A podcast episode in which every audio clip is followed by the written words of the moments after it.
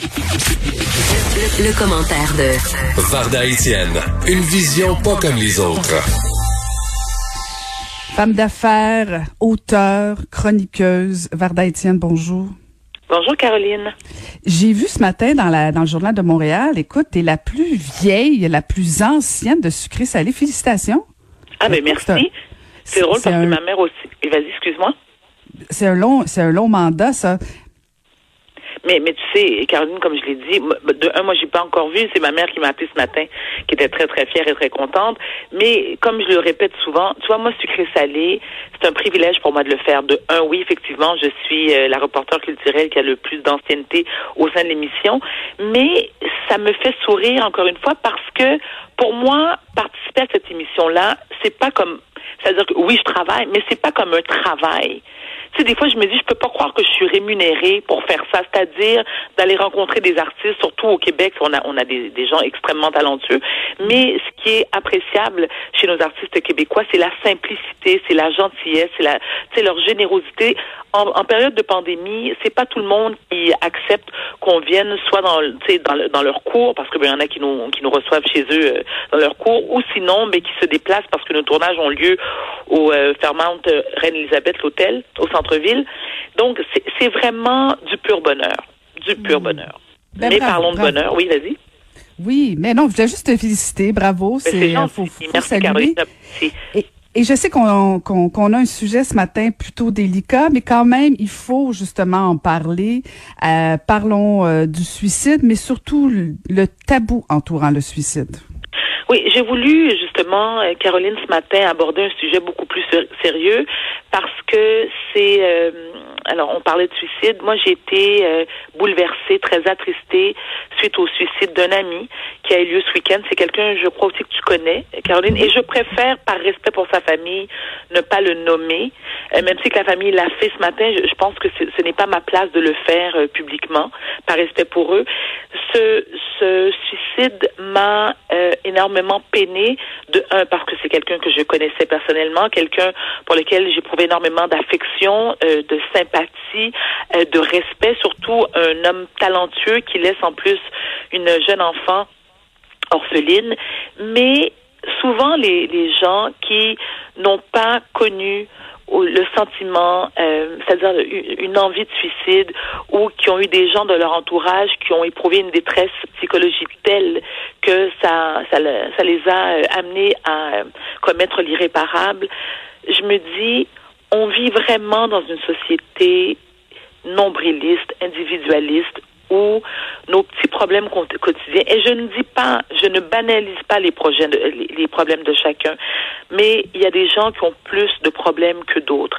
Et suite à cette pandémie, Bon, je l'ai dit, je le répète encore une fois, moi je suis atteinte du trouble bipolaire, ce qui m'amène à consulter mon psychiatre normalement une fois par semaine et parfois au besoin jusqu'à deux, trois fois par semaine.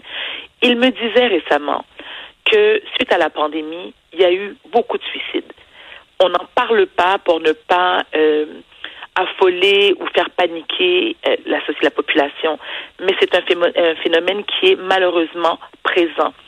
La pandémie a fait en sorte que nombreux sont ceux et celles, ça les a plongés dans une grande insécurité financière. Il y a des gens qui ont été confinés seuls chez eux, qui ont passé trois, quatre mois à parler aux quatre murs parce qu'ils ne pouvaient pas euh, soit se rendre chez des amis ou chez des membres de leur famille. Ça, ça a un impact euh, énorme sur, euh, sur le moral. Et ce n'est pas à négliger. Mais ce que j'ai constaté aussi, Caroline, c'est que beaucoup d'hommes qui euh, sont en détresse psychologique hésitent à demander de l'aide. ceux et celles qui souffrent en silence ont tendance à nous berner avec un sourire. Combien de fois ces gens-là, euh, quand quelqu'un ne va pas bien dans notre entourage, on leur demande si ça va, puis ils disent oui, oui, ça va, ça va, et cette personne-là souffre énormément. Pourquoi elle ne veut pas en parler? Ben, pour des raisons que j'ai à mettre et mettre reprises évoquées. La honte, euh, le sentiment, euh, le, sentiment de ne pas être en mesure de trouver l'aide nécessaire, la peur d'être jugé. combien de fois les gens se moquent des personnes qui sont atteintes de troubles mentaux. Et moi, encore une fois, sans vouloir euh, tu, sais, mettre la lumière sur moi, Caroline, mais combien de fois je l'ai vécu, par exemple, lorsque je prenais, lorsque je prenais position sur quelque chose ou que où je me permettais de dire au effort le fond de ma pensée et que les gens me disaient va prendre tes médicaments tes médicaments pardon va prendre tes pilules on sait bien t'es une astide folle et je me et, et, tout le temps je me dis mais ce que les gens ne, ont de la difficulté à comprendre c'est lorsqu'on souffre de problèmes de santé mentale ce n'est pas un choix c'est une condition c'est une maladie au même titre que n'importe quelle maladie et dans le cas de cet ami, que la, la dernière fois que je l'ai vu, je me rappelle, c'est au mois de mars, c'est juste avant qu'on soit obligé d'être confiné, il semblait bien aller. La seule chose qu'il m'avait dit, il me disait, tu sais, c'est un petit peu dur en affaires parce qu'on on le sait, être entrepreneur au Québec, surtout lorsqu'on est entrepreneur et, et d'une PME ou même d'un start-up, euh, c'est c'est pas facile. Ça demande énormément d'investissement financier euh, et en général, cet investissement euh, ne nous revient pas rapidement. Euh, ça demande beaucoup de temps. On ne compte plus nos heures. Il y a des, on a une famille euh, qui est souvent mise de côté en attendant que l'entreprise prenne son envol. Donc, ça a un impact très majeur sur notre santé mentale. Et je pense aussi que pour les hommes, sans vouloir généraliser, on a souvent tendance à exiger des hommes à être d'excellents pourvoyeurs. C'est un homme un vrai là. Il faut qu'il soit capable de, ramener un bon revenu à la maison, de s'occuper de sa famille, de sa femme, de ses enfants, c'est d'être euh, le pilier, de la personne sur laquelle on doit compter. Puis que s'il y a un problème, il n'y a que lui qui peut trouver des solutions. Mais c'est pas vrai. Le manque de ressources aussi. Caroline, écoute, j'ai fait des recherches ce matin, je voulais vous en parler, mais je n'arrive pas à, trouver le, le, nom de l'organisme. J'ai vu ça aux nouvelles le week-end dernier à LCN. Ce sont deux hommes qui ont mis sur pied un organisme qui vient en aide aux hommes en détresse. Alors, ce, qu'il, euh, ce qui est offert comme service, c'est que vous vous rendez sur place, vous allez bûcher du bois, euh, vous êtes dans la nature, entre hommes qui sont ou qui ont vécu euh, des moments difficiles et il y a une écoute, il y a une entraide. Il y a aussi des gens qui ont réussi, et c'est tant mieux d'ailleurs, à passer au travers. Donc ces gens-là sont là pour vous conseiller, pour vous encadrer, pour vous épauler. J'ai souvent dénoncé le fait qu'il manque ce genre de ressources pour les hommes. Et je pense aussi que en tant que société, on a une responsabilité lorsqu'il y a quelqu'un de notre entourage qui ne va pas bien, c'est de sonner l'alarme. Bien sûr, on n'est pas tous des psychiatres, des aidants, des, des, des, psychologues, mais on peut, on a une responsabilité de non seulement de contacter, que ça soit une urgence, un CLSC, un centre d'intervention pour dire, écoute, moi, je connais quelqu'un. Personnellement, je peux pas intervenir parce que je ne suis pas assez bien outillée pour le faire, mais je connais quelqu'un qui va pas bien en ce moment.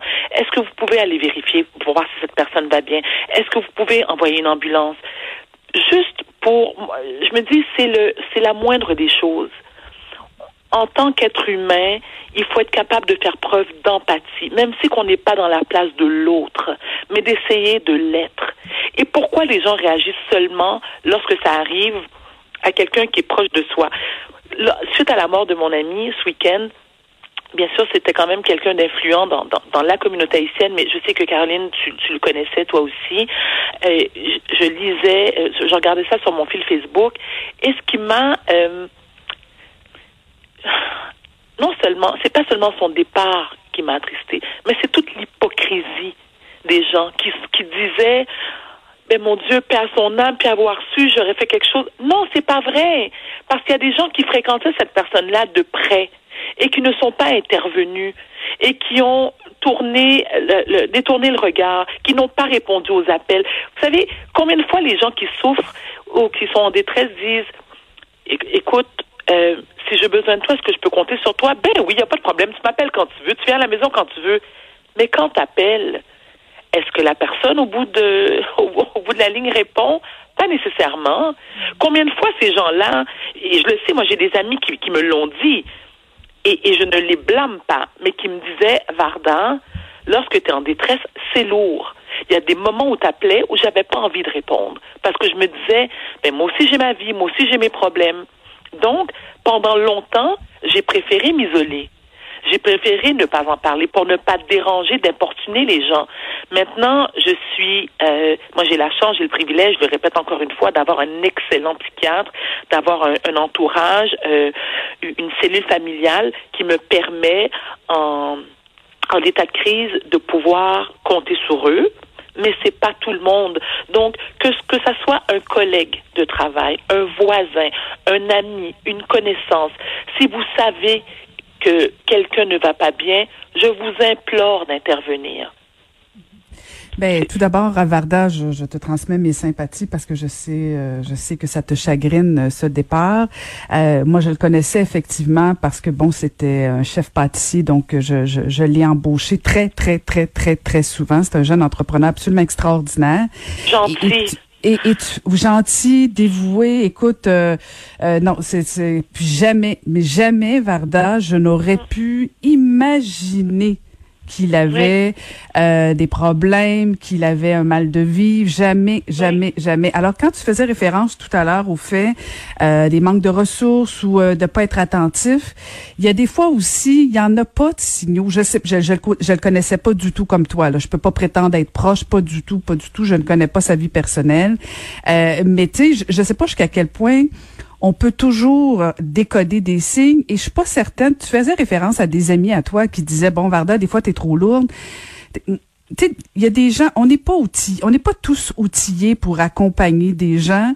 Moi, je peux être bonne dans certaines affaires, mais j'ai aucune formation en psychologie.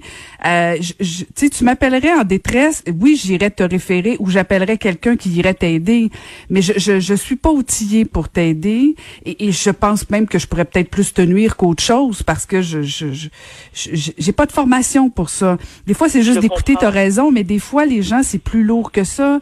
Et, et, et je pense que la meilleure chose, c'est vraiment de, de référer des ressources, là, que ce soit euh, les lignes d'intervention, un 866 appel, tu sais, il y a des numéros qui existent, il y en a plein d'organismes. Mais bon, quand tu es en situation de crise, tu t'en vas pas sur Google en disant je vais aller chercher de l'aide. Habituellement, quand tu cherches de l'aide, c'est parce que tu as encore un peu d'espoir. Euh, donc, c'est, pas simple quand même, mais, ça, ça, ça, dénote quelque chose de, de, de, de problématique quand même.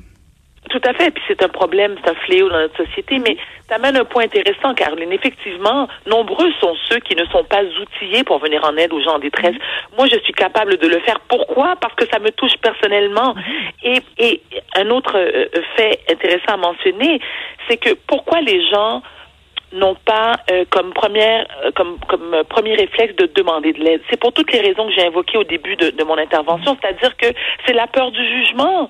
Si les gens se sentaient à l'aise d'en parler, si les gens étaient pensaient vraiment que quelqu'un pourrait les épauler, les écouter, leur venir en aide, il y aurait cette ouverture de demander de l'aide. Mais quand tu, au départ, tu sais que les gens vont te juger et ne pas te prendre au sérieux, et se moquer de ton état, ben, qu'est-ce que tu fais? Tu te, tu te replies sur toi-même. Et c'est là, en, en, majeure partie, que tu commets l'irréparable. Parce que je répète ce que j'ai dit tout à l'heure, nombreux sont ceux et celles qui ont mentionné dans leur publication Facebook ben je l'ai pas vu venir. Euh, sais, ou ceux qui ont dit oui, je savais qu'il allait pas bien, mais pas à ce point-là. Mm-hmm. Tu comprends? Donc il y en a bien sûr. Je ne crois pas que c'est par par manque d'empathie ou parce qu'ils veulent être indifférents au, au mal-être de l'autre, mais mhm. c'est pour eux c'est pas assez clairement exprimé. Mais quand tu vas pas bien, Caroline, tu fais quoi? Ou ceux et celles aussi, parce que ça aussi je l'ai lu, c'est mon Dieu, quelle lâcheté. De la lâcheté. Moi, j'en ai déjà parlé avec mon psychiatre de ce qu'il pensait des jeux qui, euh, des gens, pardon, qui, qui commettaient l'irréparable. Il me disait, Madame Étienne, c'est extrêmement courageux, sans, sans, bien sûr vouloir faire la, promotion du suicide, mais par exemple ceux qui ceux qui euh, qui se suicident par pendaison, c'est pas automatique, hein. Il y a un 3-4 minutes là, avant que ça se passe, que ça se produise. Donc, tu imagines la douleur physique que tu, que tu ressens quand tu décides de te foutre une balle dans la tête, Caroline, OK? On s'entend que euh, les dégâts sont, euh, écoute, je vais pas rentrer dans les détails là, mais c'est pas beau à voir. Et ceux aussi qui disent que c'est un geste égoïste, parce que suite à un suicide, bon, bien sûr, on laisse dans le deuil soit des enfants, un conjoint et une conjointe. Moi, je peux vous dire, j'ai déjà eu des pensées suicidaires, plus et, plus souvent qu'autrement. Et même si j'éprouve un amour inconditionnel pour mes enfants et pour les membres de ma famille et pour certains amis, lorsque tu es rendu à un tel point de désespoir, ces gens-là, tu es persuadé qu'ils seront mieux sans toi. Mhm. Et que tu même, tu peux, t'oublies l'existence de ces gens-là parce que si tu y penses, ça va t'attrister davantage. Donc pour toi, tu, te considères comme un, un fardeau pour ces gens-là et tu te dis, ben écoute, en m'enlevant la vie, oui, ces gens-là vont avoir de la peine, mais ils vont en revenir. Parce que, tu sais, ce qu'on doit se répéter aussi, c'est que, c'est que, pardon, le suicide est une, une solution permanente à un problème temporaire. Tout finit par se passer. Tout finit par passer, pardon. Et il y a une solution pour chaque problème. C'est pas tout le temps la solution qu'on souhaiterait, mais si ça peut nous garder en vie. Donc, moi, c'est ce que je me dis. À chaque fois, j'ai des idées noires. Puis, sincèrement, Caroline, puis, encore une fois, je, je, je, je, je sympathise beaucoup avec ceux et celles qui sont éprouvés par un, suicide de quelqu'un de leur entourage. Mais moi, j'ai la chance, à chaque fois, là, je me dis, Caroline, je pourrais pas faire ça à mes enfants. Je comprends ceux qui, commettent euh, le geste, mais je me dis, il y a, y a, parce qu'un suicide, ça fait des victimes collatérales. Et mes enfants, parce que je leur ai donné la vie, je n'ai pas le droit d'enlever la mienne. Tant et aussi longtemps, mais, mais, qui seront pas, mais, même pas une question qu'ils sont adultes, mais quand je pense à la peine incommensurable que ça pourrait leur causer, je, ça me permet des fois de me dire, Varda, reviens à la réalité, va chercher de l'aide, c'est le temps d'aller chercher de l'aide. Mais ce que j'ai pensé, Caroline, mon Dieu, j'ai encore pensé cette année, c'est pour te mm. dire, donc, il faut, arrêter de banaliser ceux et celles qui sont en, situation de profonde détresse. C'est une douleur euh, indescriptible. Imagine, parce que cette douleur que tu ressens, ce, mal à l'âme, se transforme en douleur physique. T'as tellement mal, Caroline. Je veux dire, encore une fois, je répète, je pourrais même pas le décrire. Tu veux mourir. T'en as tellement marre de souffrir que la seule avenue est de mettre fin à tes jours. Donc moi, ce que je demande aux gens qui nous écoutent en ce moment, c'est, euh, écoutez, d'être un peu plus ouvert, d'être un peu plus attentif, d'essayer de détecter les signes. Je sais c'est pas toujours évident, mais si vous savez, vous sentez qu'il y a quelqu'un qui est proche de vous, ou moins proche, qui ne va pas bien en ce moment, n'hésitez pas à soit faire le 911, de demander à la police d'aller vérifier, et ne vous sentez pas du tout coupable de le faire. Au contraire, vous allez peut-être sauver des vies. Effectivement. Dans le doute, on vérifie, on pose des questions et euh, je, je, rappelle le numéro euh, Varda 418-862-9658 ou 1866 appel pour euh, toute personne qui qui se sentirait pas bien présentement. Et je retiens de ta chronique aujourd'hui, tout passe, tout finit par passer. Merci beaucoup, Caroline. Merci, c'était Varda Étienne qu'on retrouve encore une fois demain.